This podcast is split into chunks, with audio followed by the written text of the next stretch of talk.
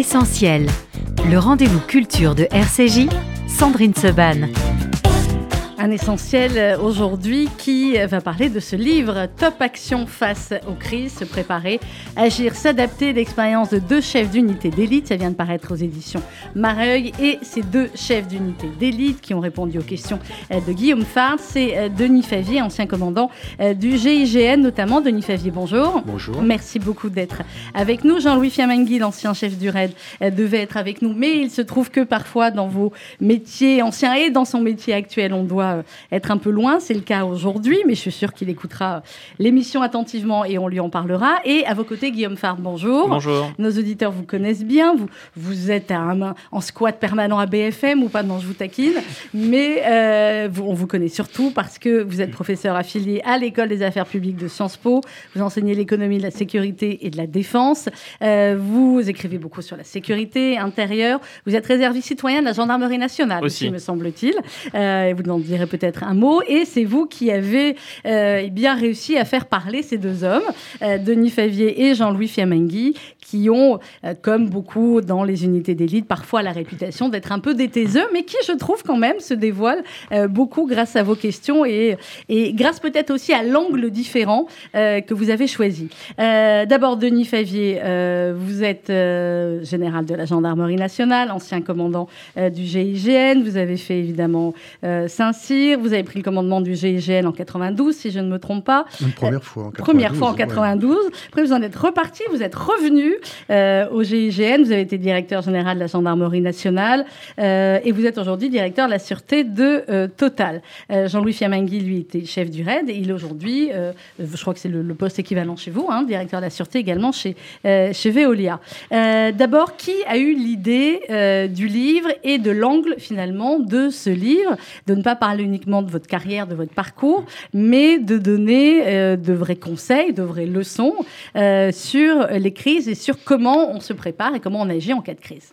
Bah, euh, Guillaume. Je, je, vais dire que j'ai un peu modestement initié la, discussion autour de ce projet de livre, mais, mais partiellement seulement parce que Jean-Louis Fiamangui m'appelle il y a un tout petit peu moins d'un an et me dit voilà, euh, j'ai eu euh, pour Veolia à gérer la crise Covid, enfin en tout cas euh, à animer la cellule de crise précisément du groupe, et il faut écrire là-dessus. Et je lui dis, mais Jean-Louis, vous n'êtes pas le premier directeur sûreté à me dire que, alors même qu'il s'agit d'une crise sanitaire et pas d'une crise terroriste ou d'une crise nature criminelle, on fait appel à, à, vous parce que vous avez un passé opérationnel, parce que vous connaissez certaines méthodes, certaines procédures, que vous êtes habitué à gérer les crises. Euh, et donc, on, vous confie les clés de la gestion de crise d'une grande entreprise. Euh, et c'est vrai que ce cas chez Veolia est valable pour plein d'autres entreprises. Mmh. Donc, je dis donc, il y a donc il y a une méthode, en fait. Euh, il y a un savoir-faire. Et ce savoir-faire, il faut l'écrire. Ça part comme ça. Le projet de livre part comme ça. Très vite, dans la discussion qu'on a tous les deux avec, avec Jean-Louis, on se dit qu'il faut associer Denis parce que les passés sont voisins sans être identiques, mmh. RAID, GIGN. Pour autant, les deux sont aux manettes de la direction sûreté de deux très grands groupes du, du, CAC 40. Et les deux ont vécu aussi la crise Covid. Pas tout à fait de la même façon, ils le disent dans le livre, euh, mais euh, dans les deux cas, on a fait appel à eux pour une expérience, un savoir-faire, une méthode. Et, donc, euh, ce livre, c'est modestement comment gérer la crise en 10 postures clés. Voilà, on est parti de ça. Et c'est vraiment l'angle de ce livre. C'est un livre qui, veut donner des mm. conseils très pratiques, très opérationnels à des managers qui auront à gérer des crises. Alors, je peux vous dire que je l'ai lu, relu et que je vais le faire lire autour de moi à tous les managers qui sont là. Vous, Denis Favier, qu'est-ce qui vous a intéressé justement dans cette discussion, à la fois avec Guillaume et avec euh, eh bien, votre ancien homologue euh, au RAID, Jean-Louis Fiamangui, que vous connaissiez bien évidemment et avec qui vous aviez des liens?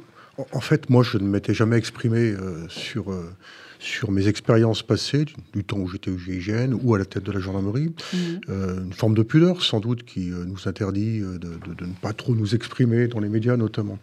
Euh, sur ce livre, ce qui m'intéressait, euh, c'est son approche technique. Euh, on rentre dans cet ouvrage par une approche technique. Et, la raison qui m'a vraiment motivé, c'est qu'après tout, il était venu aussi temps de, faire bénéficier d'autres de, notre expérience acquise au, cours des opérations.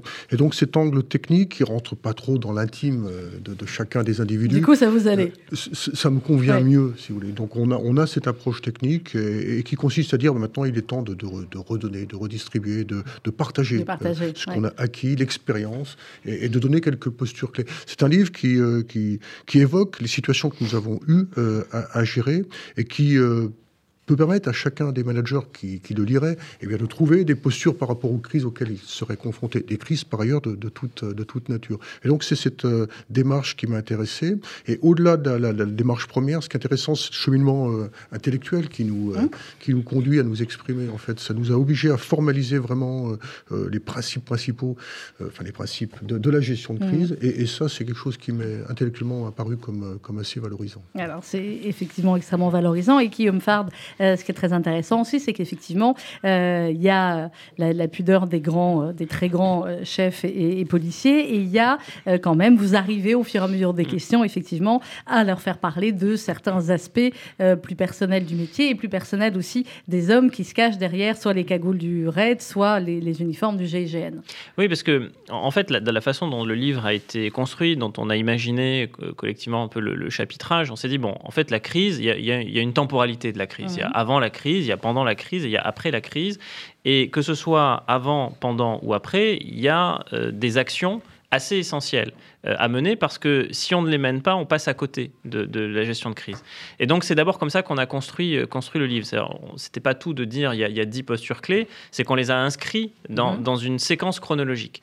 Et chaque chapitre devient un prétexte aussi euh, pour raconter euh, des expériences de Denis Favier et de Jean-Louis Fiamenghi, où à chaque fois je leur demande, je dis, bon, euh, par exemple, on prend le, premier chapitre, se connaître, parce qu'on considère que pour bien gérer la crise, il faut aussi avoir se conscience. De... Voilà, exactement, c'est très socratique en fait, mais quelles sont vos, limites, quelles sont vos qualités, comment vous interagissez avec les autres, encore faut-il le savoir pour soi-même avant de, rentrer en, en gestion de crise.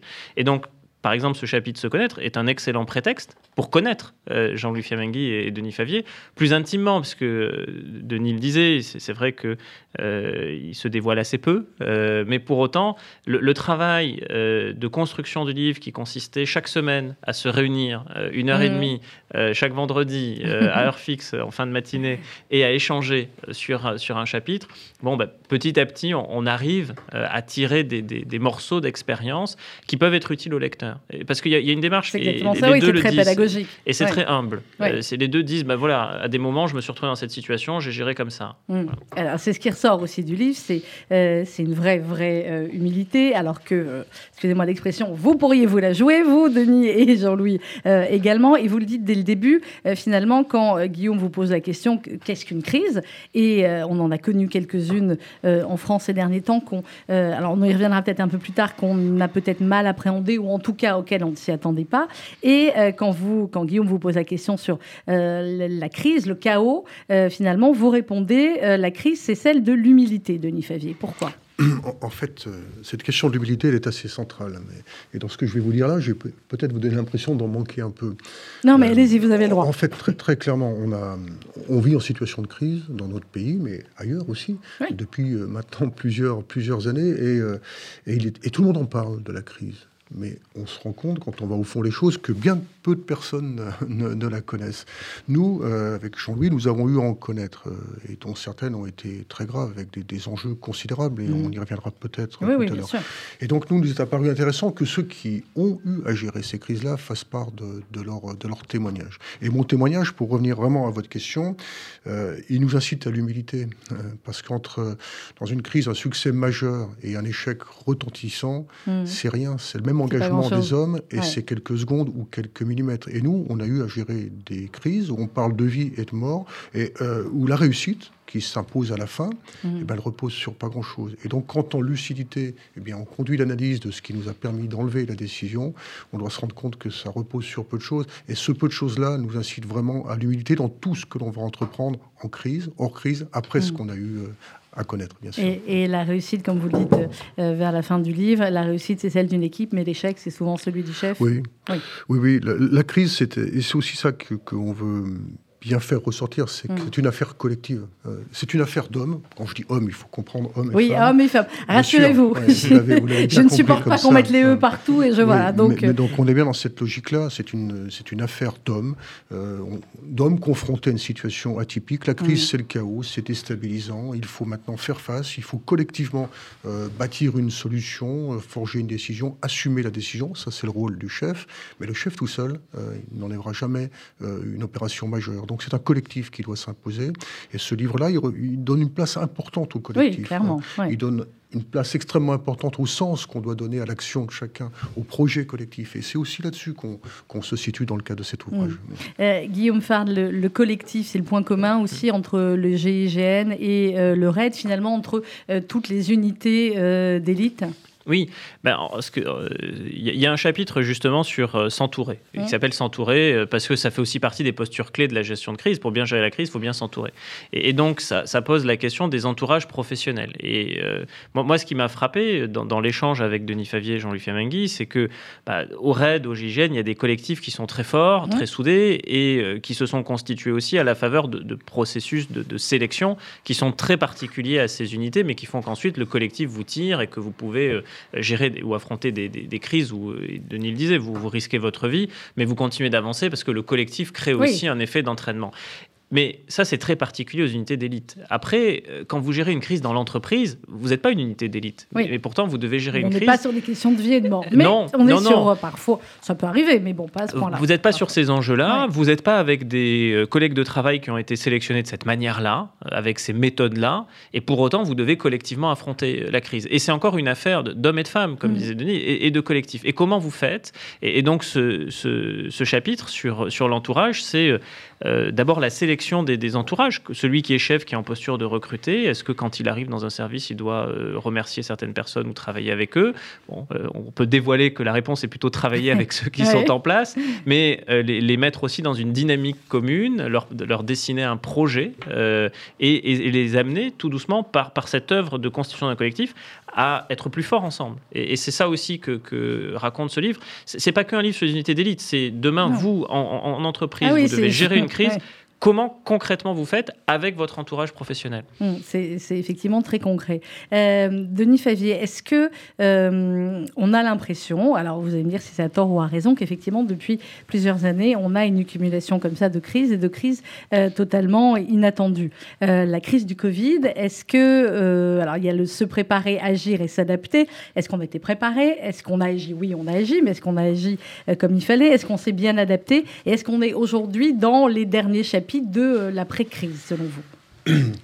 Je pense que de manière générale, on appréhende la notion de crise de manière moins moins, moins, moins, souple que, que, dans le passé. Je pense qu'on a un mm. rapport au temps, on a un rapport à l'immédiateté qui transforme tout euh, en crise. Et bon, cette crise du Covid est une crise parmi d'autres. Euh, euh, on a eu des précédents sur la crise H1N1, sur la grippe aviaire, face à laquelle les, pouvoirs publics avaient déjà pris des, options et, réagi.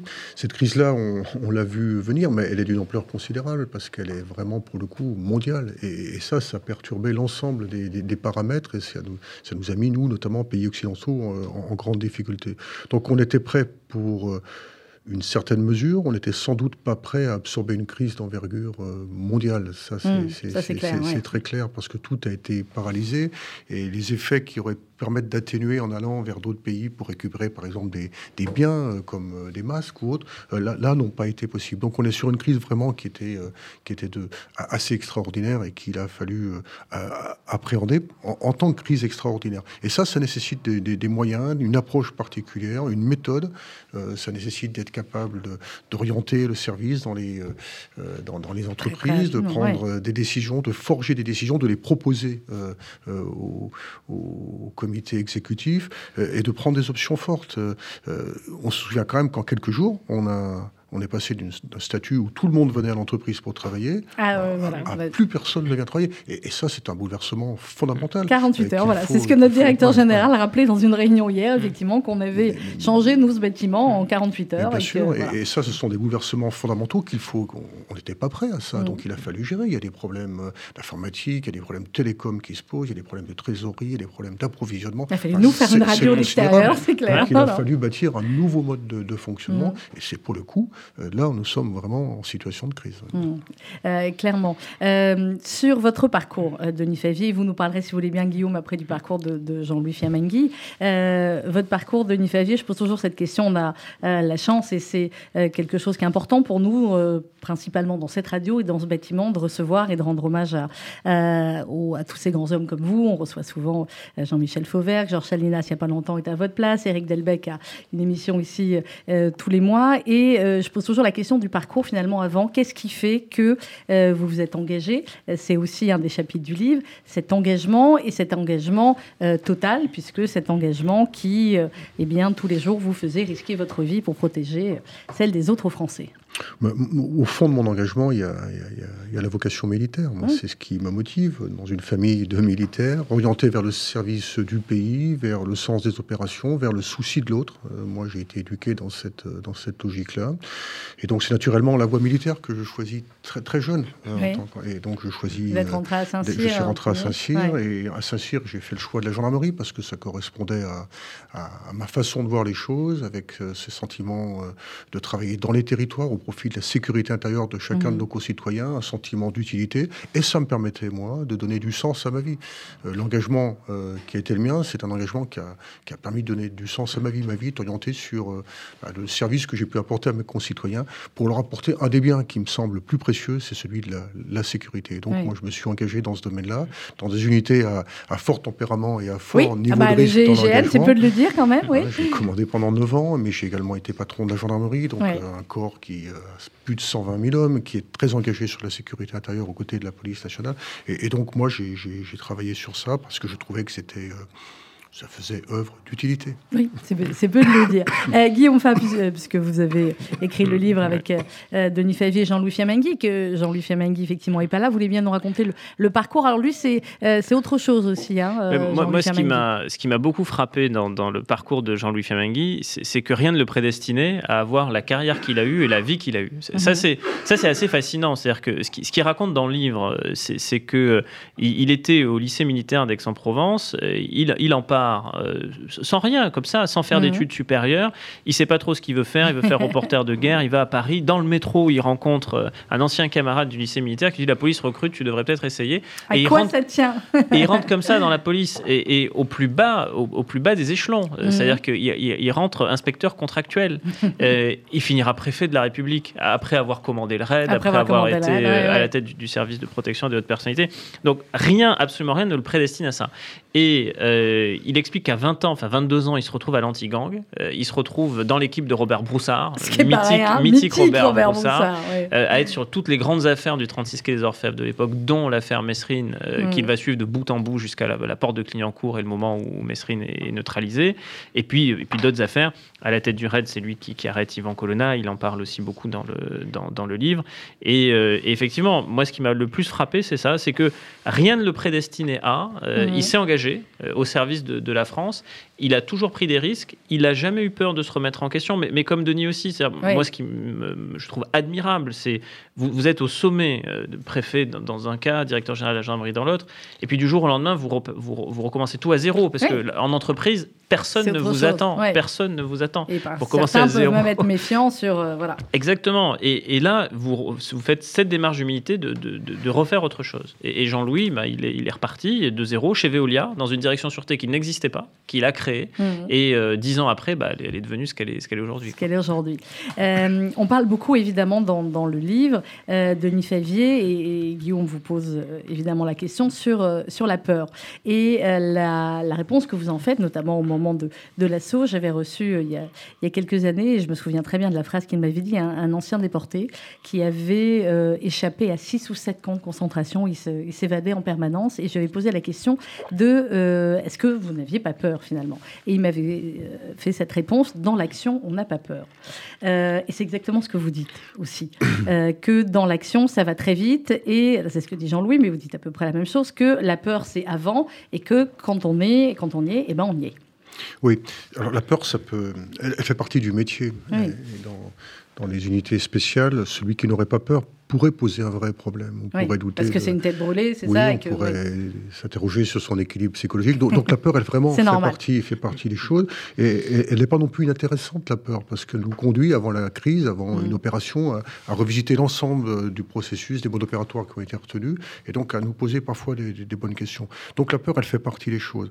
Mais dans la phase d'action, euh, la phase d'action, c'est une phase dynamique. Euh, euh, quand on rentre dans la phase d'action, quand les paramètres ont été bien posés, quand les options ont été bien arrêtées, parce que bien, bien, bien pesées, et bien là, il y a, on est dans une phase d'exécution. Il faut aller très vite et le plus loin possible pour atteindre l'objectif. Et, mhm. là, on est confronté à, à, des incidents qui peuvent être extrêmement déstabilisants, mais on est dans une phase active et donc là, il n'y a pas vraiment de place pour la peur. On n'y pense même pas.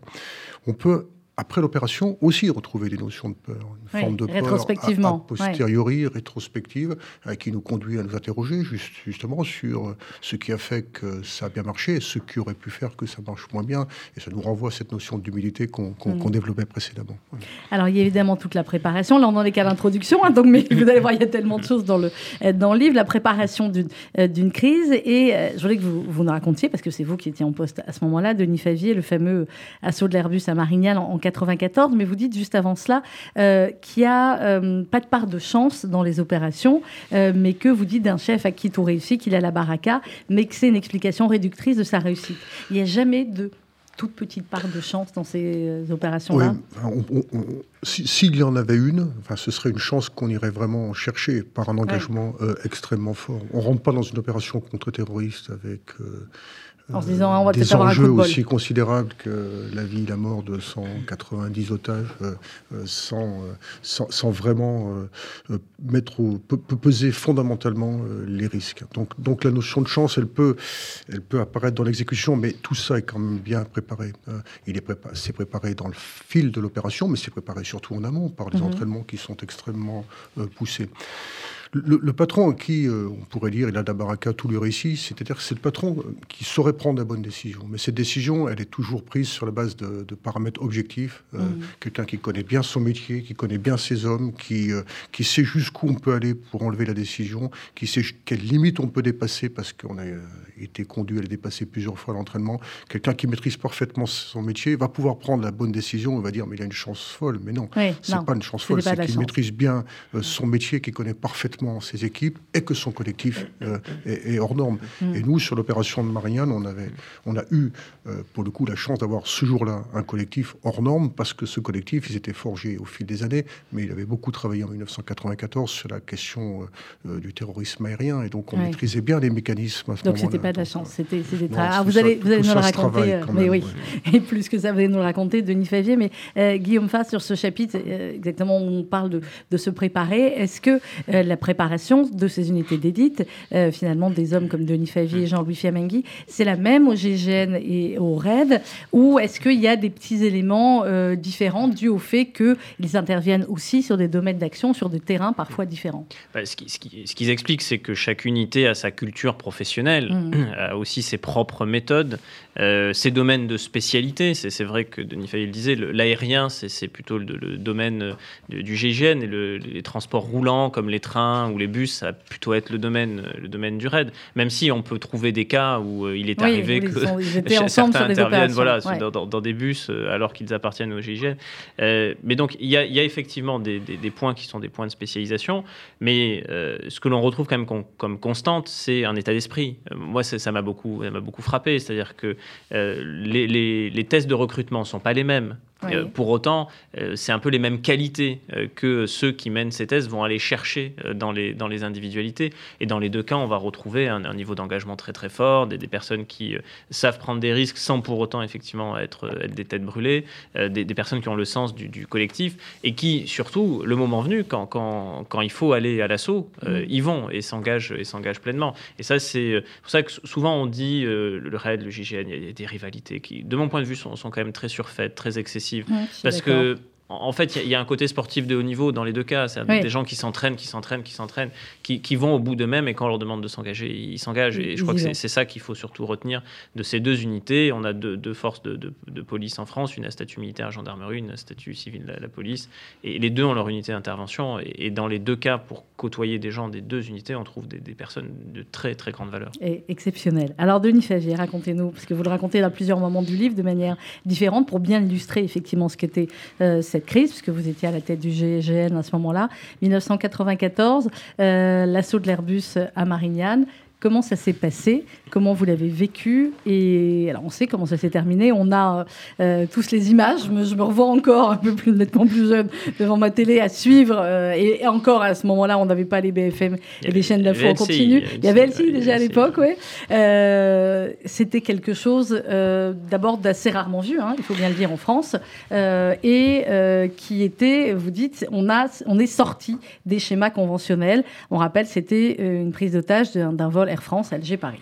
Oui, c'est une crise majeure, c'est une situation extrême. Ah elle a tous les paramètres de la situation extrême. C'est une action terroriste lourde dans un contexte international compliqué. Les relations franco-algériennes en 1994 sont euh, au pire niveau qui soit. Euh, avec euh, c'est un, moment qui est le moment de Noël, qui est un moment particulier. C'est un environnement qui est, qui est, très difficile. L'avion, l'intervention sur avion, c'est la pire qu'on puisse imaginer parce qu'on est dans un espace clos. c'est également une crise qui concerne un nombre extrêmement important d'otages. Mm. C'est une crise qui a été violente dès le début puisque trois personnes ont été, ont été assassinées sur le territoire algérien. C'est une crise qui se déroule sur deux territoires. Donc on a tous les ingrédients, tous les paramètres d'une crise majeure donc euh, extrêmement déstabilisante. On est en phase de cohabitation, on est à quelques mois de l'élection présidentielle, donc on a tous les Donc c'est le pire, c'est le bazar. Donc c'est le pire des scénarios, évidemment.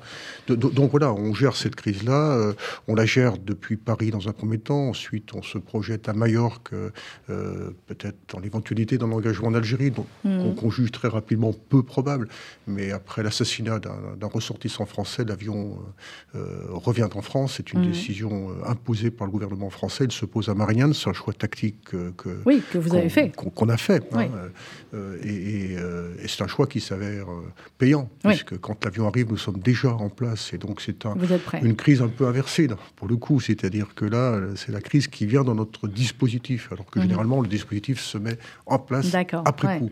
Et, donc ça, c'est un point qui est un point, un point favorable. Après, eh bien, on est sur une crise très longue, elle dure 52 heures. Sur le territoire français, elle dure de, le 26 décembre à 3 heures du matin jusqu'à 17 heures, donc c'est mhm. long. Il y a des tentatives de négociation, toujours la négociation, parce qu'on ne va pas à l'assaut comme ça. Euh, mais cette négociation, euh, elle, échoue, euh, la mm. tension monte à bord, la prière, la prière des morts est récitée par, par les terroristes. Et donc, ils tirent un moment sur la tour de contrôle, ce qui engage tout de suite un, un, assaut en riposte dans une configuration qui est la plus défavorable. Clairement, puisque vous n'avez pas d'infos, enfin, peu d'infos, j'imagine, sur ce qui se passe à l'intérieur. Je vais vous embêter, moi, un peu plus que Guillaume. Dans le livre, 52 heures de Favier, c'est très, très, très, très long. On, quand on est le patron du GGN à ce moment-là, on dort un peu, on dort pas.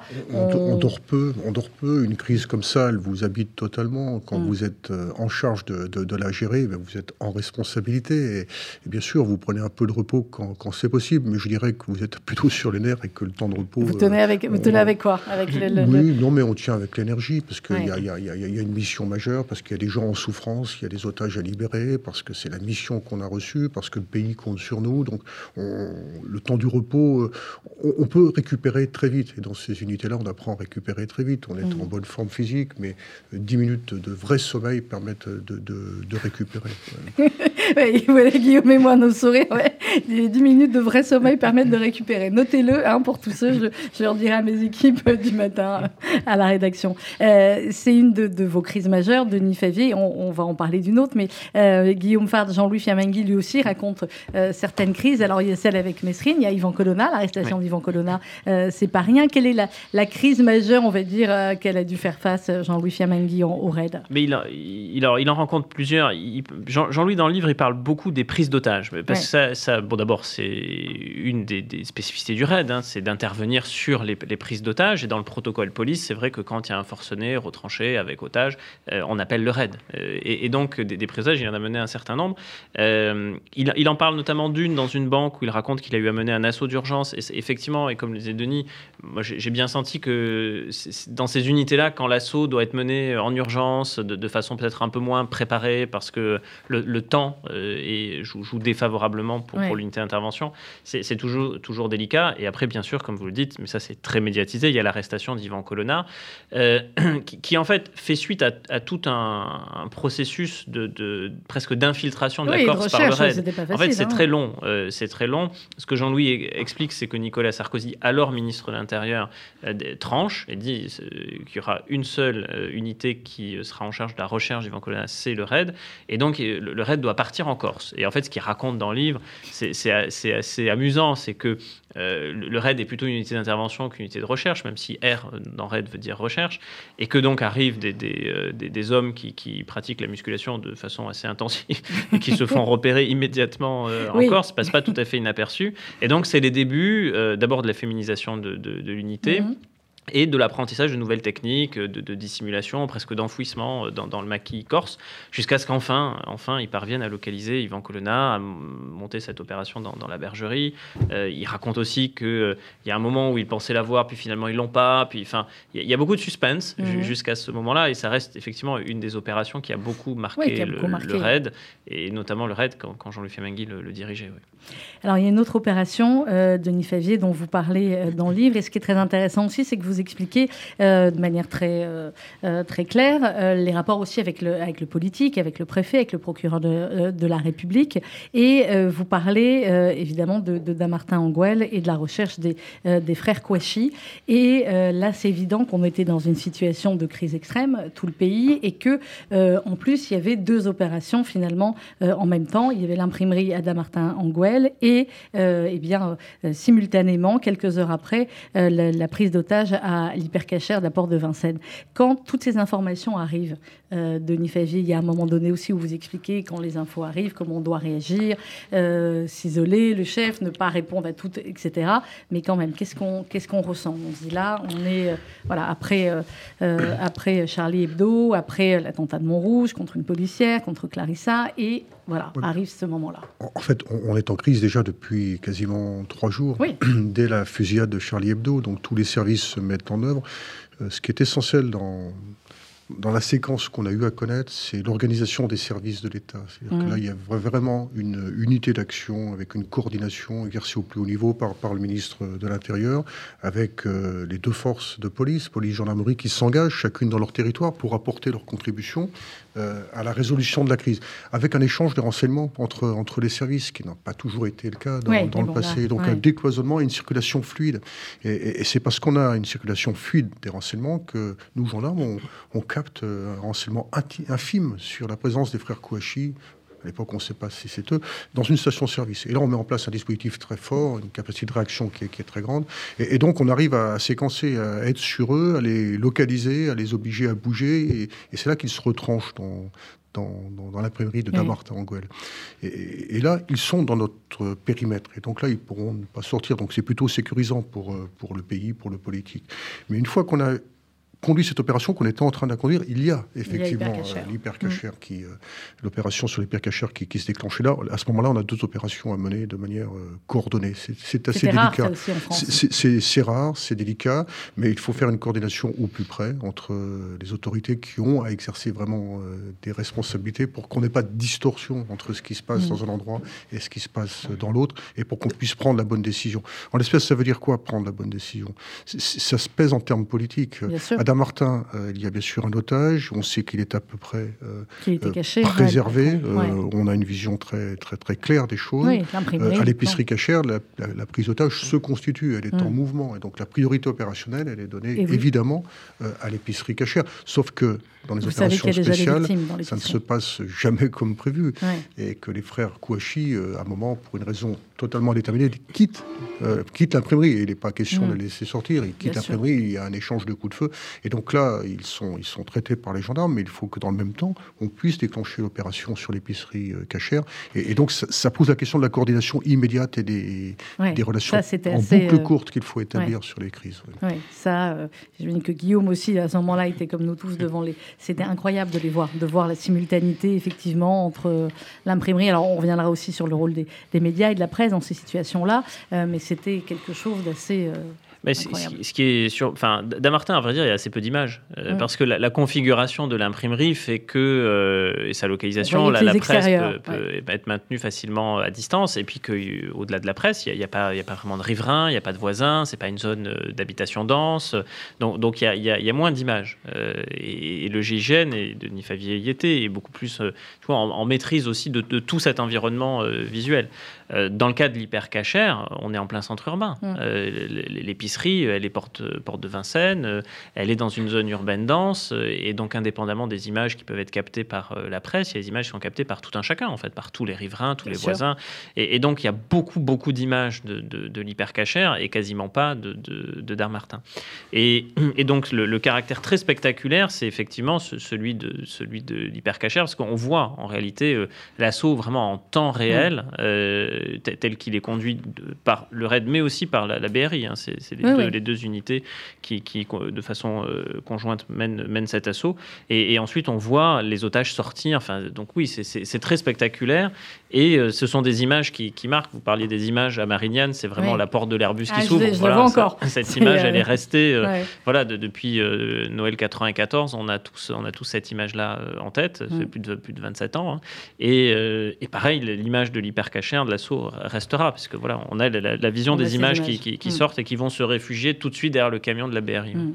Eh, Denis Favier, cette image justement de, euh, de l'Airbus, euh, quand vous, vous étiez où à ce moment-là? Vous étiez sur le, le, tarmac, vous étiez en retrait. Quand on voit cette, euh, voilà, cette porte qui s'ouvre, qu'est-ce qu'on ressent? Je suis à quelques mètres de la porte. je, oui, je suis sur, sur l'échelle avant droite, donc je suis à quelques, quelques mètres de, de, la porte et je fais partie de cette équipe qui rentre par euh, Parce que c'est ça un chef, il doit montrer l'exemple et il doit être devant. La question du positionnement du, chef, c'est une question qui se pose souvent. Euh, la logique est, de dire qu'il se positionne là où il peut le mieux commander. En réalité, euh, une fois que l'opération est montée dans une opération de cette nature-là, qui est une opération majeure contre-terroriste, où les enjeux sont, considérables, le chef ne peut pas bâtir l'opération et dire à ses hommes bon, maintenant j'ai fait mon boulot, à vous faire. Coco. Quelle serait sa légitimité après, après l'opération? Donc le chef, pour moi, il est, il est au milieu de ces gens. Et, euh, et, pour faire de grandes choses, il faut être avec les gens, au milieu des hommes. C'est ce que vous racontez, vous et Jean-Louis, à travers tout le livre. Oui, c'est un impératif. Quelle serait la, légitimité d'un patron qui, après une, résolution comme celle-ci, euh, eh essaierait de reprendre son commandement euh, On lui dirait, mais quand quand tout vacillait, vous étiez où, chef Vous étiez où, patron oui, C'est ce que vous dites. Vous dites que quand vous prenez le commandement du GIGN en 92, c'était pas facile, ça n'a pas été simple de vous faire accepter bah, en tant que chef, et que vous dites, il faut faire mes preuves aussi euh, à l'entraînement il faut faire ses preuves à l'entraînement, en mm. opération. Il faut faire ses preuves dans, son rôle de chef. Mais le rôle mm. du chef, c'est justement de faire ses preuves aussi dans des segments qui sont les segments des opérateurs. Donc, il, a, il, a, il, a, une double responsabilité, une double charge.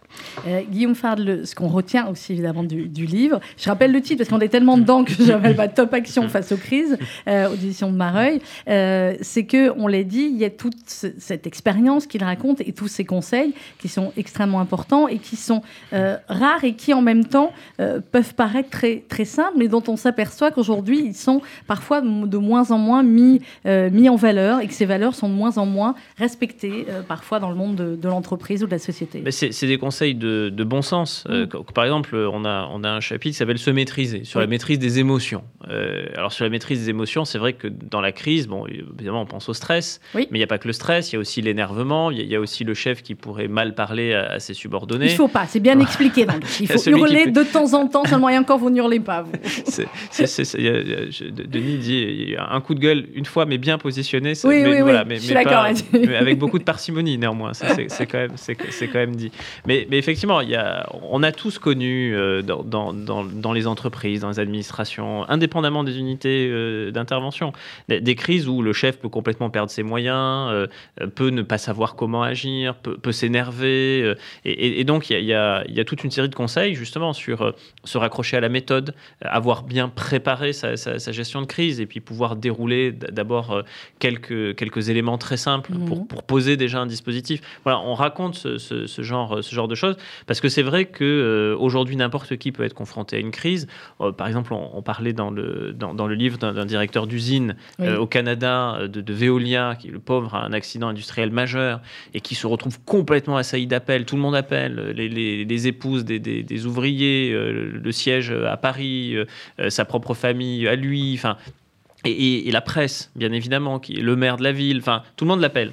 Et il peut plus gérer son téléphone. Mm. Et il peut plus gérer la crise. Et, euh, et, donc, il vit, un, il vit un moment très difficile. Et, donc, euh, ce, que, ce, que, ce que raconte ce livre, c'est voilà, comment faire face, comment réagir avec méthode. Et, c'est vrai qu'on euh, on peut s'inspirer des, unités d'élites. Le but n'est pas de transformer le lecteur en, membre d'unité d'intervention, mm. mais de lui dire qu'il y a quelques clés qui sont tout à fait, tout à fait reproductibles et que le jour où il aura affronté une crise, bah, il pourra se, se raccrocher à, quelques postures. je voulais qu'on parle de Nifavier d'un un autre euh, chapitre, d'une autre valeur sur euh, l'obéissance. Et je faisais du lien aussi, parce que nous étions euh, quelques minutes avant votre arrivée en, réunion avec la rédaction et on, prépare les 80 ans de la rafle du Veldiv et on parlait justement de ces gendarmes qui ont désobéi. Et vous avez une phrase très importante là-dessus dans le livre, vous dites aussi surprenant que cela puisse paraître, la désobéissance peut faire partie de l'engagement. Il y a des circonstances qui imposent la désobéissance. Oui, ça c'est très clair et c'est reconnu à la fois par la loi et, les règlements.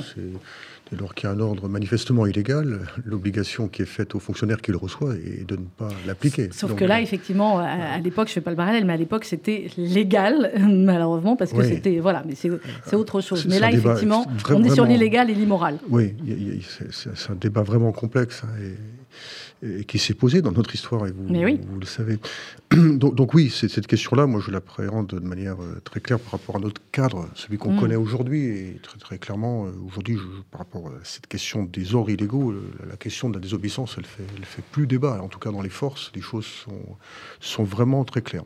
Mais avant de dire ça, il faut quand même dire que l'obéissance, c'est la, pierre ah bah, cardinale. Hein. oui, c'est la pierre cardinale d'un militaire, on est, d'accord, d'un policier, d'un gendarme. On, on, bâtit, on, bâtit tout, c'est la clé du, du dispositif on admet ce principe, mais on admet aussi que ce principe, eh bien, il peut avoir euh, des, euh, des, euh, des adaptations, des dérogations mmh. euh, par rapport à ce que je viens d'évoquer. Il y a aussi, quand on est dans les phases qui sont plus tactiques, il y a aussi la part d'autonomie que le chef doit assumer. C'est-à-dire que le chef qui est en charge d'une opération, il ne faut pas qu'il aille chercher toutes les trois secondes mmh. une directive particulière. Il faut qu'il assume sa part d'autonomie. le chef qui irait chercher un aval, ben, il va se mettre en position difficile. Mmh.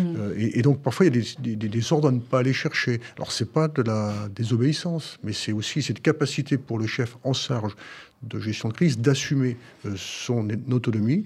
Et une partie de cette autonomie-là peut euh, le conduire à ne pas obéir aux directives qu'on n'y aurait pas mm. qu'on n'y aurait, pas données. En, clair, si on quitte euh, en 94 la plateforme de Majorque pour se mettre à Marignane, c'est un coup stratégique. C'est vous qui le décidez.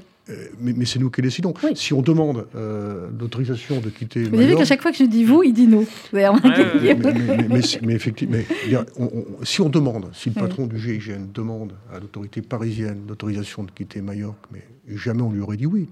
parce que la crise n'est pas finie, parce que la crise elle est encore à Alger, et on sait Majorque pour être en mesure d'agir à Alger. Donc, donc, il, y a des, il y a des ordres qu'il ne faut pas aller mm. chercher quand on est en charge de, gestion de crise. On, y va parce qu'on sait que. Et, Guillaume Il y, a un chapitre qui s'appelle Agir hein, dans le livre. Hein. Ça fait partie des, dix postures clés. Agir, euh, il faut d'abord décider, mm. euh, parce que beaucoup de chefs en, situation de crise ne, ne, prennent pas de décision et, et, sont complètement paralysés par la crise et n'arrivent pas à donner des directives ou n'arrivent pas à arbitrer. Il n'y a rien de pire en situation de crise. C'est bien raconté dans, dans, dans, le livre. Il faut, il, faut, euh, il faut agir. Et, donc, euh, par moment, il faut aussi prendre l'initiative. Et Denis raconte ce, moment où, il y a des ordres qu'on ne va pas chercher. Et, Jean-Louis raconte aussi euh, quand il y, a, il y, a, cette fameuse prise d'otage dans une agence bancaire où le premier, d'otage commence à mettre le, feu à l'agence. Bon, la vie des otages est en jeu. Il ne va pas commencer à négocier avec le, procureur de la République pour savoir si. Bon, et, donc, il, il, raconte dans le livre. Il dit bah, on, y va, la vie des otages est en jeu, euh, mm. top action, comme on dit, et, c'est l'assaut.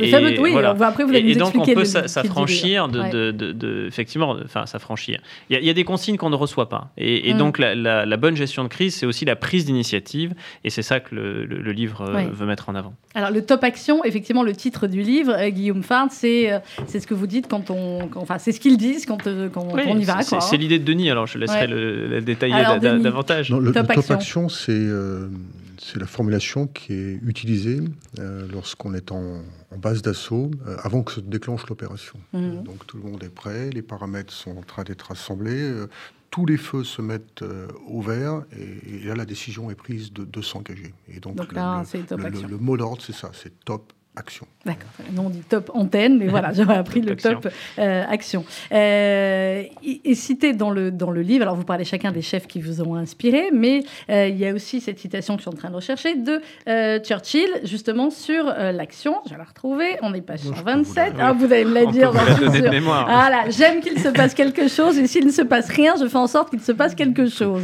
Alors, Denis. C'est une des, des nombreuses citations de Churchill. Certaines sont apocryphes, hein, mais celle-ci, je pense qu'elle est, vraiment été, elle a vraiment été produite par lui. Oui, en fait, nous sommes, euh, nous sommes des hommes d'action. Mais oui. mais quand il se passe rien, alors on faisait quoi? Non, non, mais on trouve d'autres. On, on, écrit un livre. On s'entraîne, on, écrit un livre. non, mais il faut toujours qu'on ait un mm. projet, quelque chose à faire. effectivement, l'action, c'est notre moteur. C'est fait partie de notre engagement. On a cet ADN qui nous conduit mm. à l'action. On rentre pas, comment dirais-je, contraint et forcé dans une dans, non, ça c'est clair. comme ça. Sinon, si on n'est pas, porté par le goût de l'action et le goût des opérations. Oui. Et, donc, il peut toujours se passer. Euh, on peut toujours trouver des, événements ou des projets à enlever ou euh, des, des, choses à faire. C'est aussi ça que l'on veut dire. Qu'on ne peut mm. pas être statique et spectateur euh, à la fois de l'évolution de notre société, de nos vies, se contenter de dire ça va pas, ça pourrait être mieux, mais il faut se prendre en ce livre, il est aussi destiné à, donner de la confiance à ceux qui euh, voudraient rentrer dans des métiers qui leur semblent inaccessibles. Nous, euh, rien ne nous prédisposait, mais on s'est donné les moyens de réussir. On s'est entraîné, on s'est imposé, on a conduit des opérations, on a adhéré à des projets, on a porté euh, des idées. Et, vous aviez des valeurs aussi, vous, saviez pourquoi vous vouliez faire ça. Oui, mais, je pense aussi que beaucoup de, de, jeunes aujourd'hui euh, pourraient se retrouver, sont autour de ces valeurs-là. Il suffit qu'on leur donne un peu de sens, il suffit qu'on donne du sens à leur action, qu'on les motive, qu'on les rassemble autour d'un projet euh, fédérateur de portée nationale, par exemple, et, et ça pourrait très bien très vite marcher. Mais on, est d'accord, ça pourrait être un des projets, euh, un des projets du, quinquennat à venir. Euh, Guillaume Fard, euh, ce livre, vous l'avez fait aussi, on le sent, et, j'ai cette même admiration que vous pour, pour ces hommes qui nous protègent, qui, au péril de leur vie, effectivement, font leur métier, et c'est tellement plus qu'un qu'un métier. Qu'est-ce que vous avez appris, vous, avec l'écriture de, de ce livre, et qu'est-ce qui a fait que ben voilà, vous avez aussi un engagement, j'ai envie de dire, euh, très clair sur la sécurité, sur, euh, vous êtes réservé, je l'ai dit, de la, gendarmerie nationale. Qu'est-ce qui a fait finalement cela aussi chez vous bah, D'abord, c'est un, un, livre euh, où on donne la parole à deux hommes qui se sont engagés. Alors avec beaucoup d'humilité, ils ne veulent pas admettre que, leur parcours est peut-être très exceptionnel, qu'ils sont dotés de qualités qui les, qui les distinguent aussi de, de, mm. de beaucoup de, de, leurs pères. Mais euh, ce, ce, qui, ce, qui, ressort de leur trajectoire de vie, parce qu'au fond, ce, livre est quand même adossé à deux trajectoires de vie euh, qui, ont été des vies dans le secteur public, puis dans le, prolongées dans, dans, le secteur, dans le secteur privé. Euh, c'est effectivement cette notion d'engagement, de, constamment se remettre en question. Je disais en, début d'émission, de, partir alors qu'on est au sommet dans la police ou dans la gendarmerie, de, tout recommencer à zéro, de, repartir dans de l'entreprise où personne ne vous attend, où personne ne vous fera de cadeau non plus, vous devez tout redémontrer. ça ça, dénote quand même d'un certain niveau d'engagement. Alors, moi, évidemment, je suis très admiratif de, cela. Et, euh, et, je me disais, mais il y a quand même de multiples formes d'engagement. C'est-à-dire qu'il ne faut pas laisser à croire que l'engagement, ce serait exclusivement s'engager dans une unité d'intervention. On peut s'engager de, multiples manières. Et on peut aussi s'engager pour que d'autres s'engagent. Ce qui est une forme d'engagement, c'est-à-dire d'inciter d'autres personnes à s'engager. Et c'est même le, mot de, conclusion du livre, et c'est de dire, mais face à des jeunes euh, qui, et Denis le disait, certains cherchent leur voie, euh, eh bien, euh, le, le, fait de s'engager au service d'une cause, et face à une crise, de la, de la dépasser parce qu'on applique une méthode, ça mm. peut être être un chemin. Et, c'est ce chemin qu'on essaye de tracer dans le livre.